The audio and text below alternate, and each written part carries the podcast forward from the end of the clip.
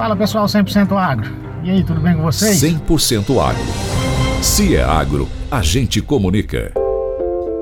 Então, nos últimos dias, é, tem se comentado muito sobre cochonilhas no café, principalmente no Conilon, no estado do Espírito Santo. Inclusive com a suspeita de duas novas espécies de cochonilhas, que às vezes assustam um pouco por não se conhecer qual que é a dinâmica dela, se realmente é uma nova espécie ou não, a possibilidade de injetar, de, de contaminar as plantas com vírus, enfim.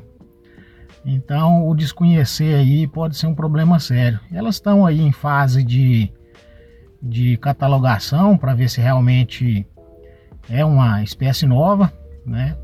Mas o fato é o seguinte, em 2020 saiu um livro da Epamig bastante ilustrado, um livro bastante interessante falando sobre algumas espécies, as principais. E ali a gente conseguia ver já bastante é, número de espécies de cochonilhas, desde cochonilhas de placa até cochonilhas farinhentas, que é o caso que está se falando lá no Espírito Santo, que isso inclusive dificulta o controle dela, né? Essa, essa farinha que nós falamos ali é uma massa à base de óleo que dificulta a entrada de, de dos produtos, seja químicos, até mesmo biológico, a, a, a colônia né? de, de, de cochonilhas, que no caso, são cochonilhas de parte aérea, divide ainda em cochonilhas de raiz, que, que é um pouco diferente né, dentro dessas espécies que sobem.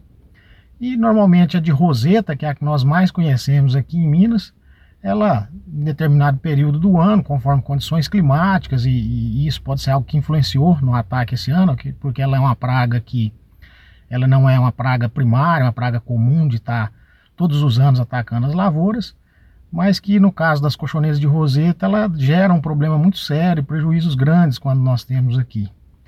E com relação a essas novas espécies, ou possíveis novas espécies que estão se falando aí lá no Espírito Santo, ela provavelmente é, é tem algumas diferenças dentro do que se observou até agora, que ela não vai atacar somente as rosetas, também ramos, e, e ela vem sugar a seiva ali, causando esses prejuízos que muda um pouco a dinâmica de controle, que por certa ponto de vista pode ser até mais fácil, porque ela movimenta mais, então a, a chance de contato com os, os produtos ou com o tratamento que for utilizado ali, ela tende a ter mais vantagens. Em contrapartida, ela não vai estar na parte aérea só é, próximas rosetas, sugando só dos frutos, né? Como ela vai para ramos também, então ela tem assim uma certa agressividade dentro do que tem se observado até o momento e que dificulta. Inclusive, um dos problemas com a cochonilha é justamente esse controle em função da, da dinâmica dela, né, dessa praga. Porque ela multiplica-se também por partenogênese, que nós chamamos. Ou seja, ela consegue se multiplicar, reproduzir sem a presença do macho. E isso, é, muitas vezes, ela não já coloca as ninfas diretamente, o que dificulta ainda mais esse controle. Então, por isso essa praga de que tem essa dificuldade, mas que, é, felizmente, os controles dentro da que nós conhecemos aqui já há mais tempo, o controle de forma é, mais usa, usando biológicos, tem dado resultados muito interessantes, até melhor do que o químico.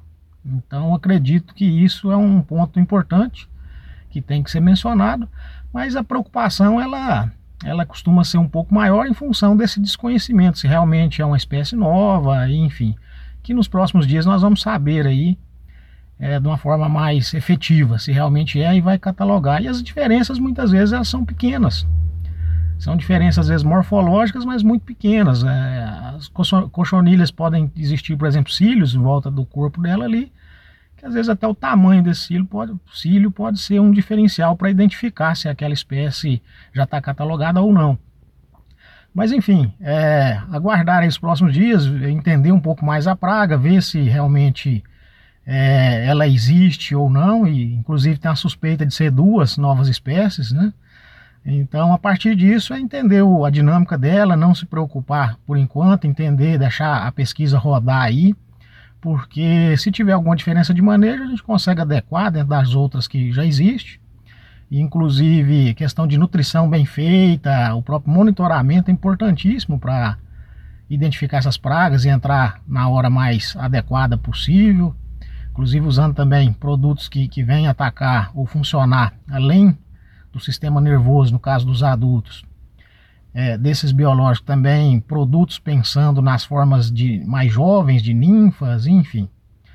É, entender realmente a dinâmica, acompanhar as lavouras para, no caso de necessidade, buscar uh, o tratamento de forma mais efetiva que cause menos impacto, tá bom?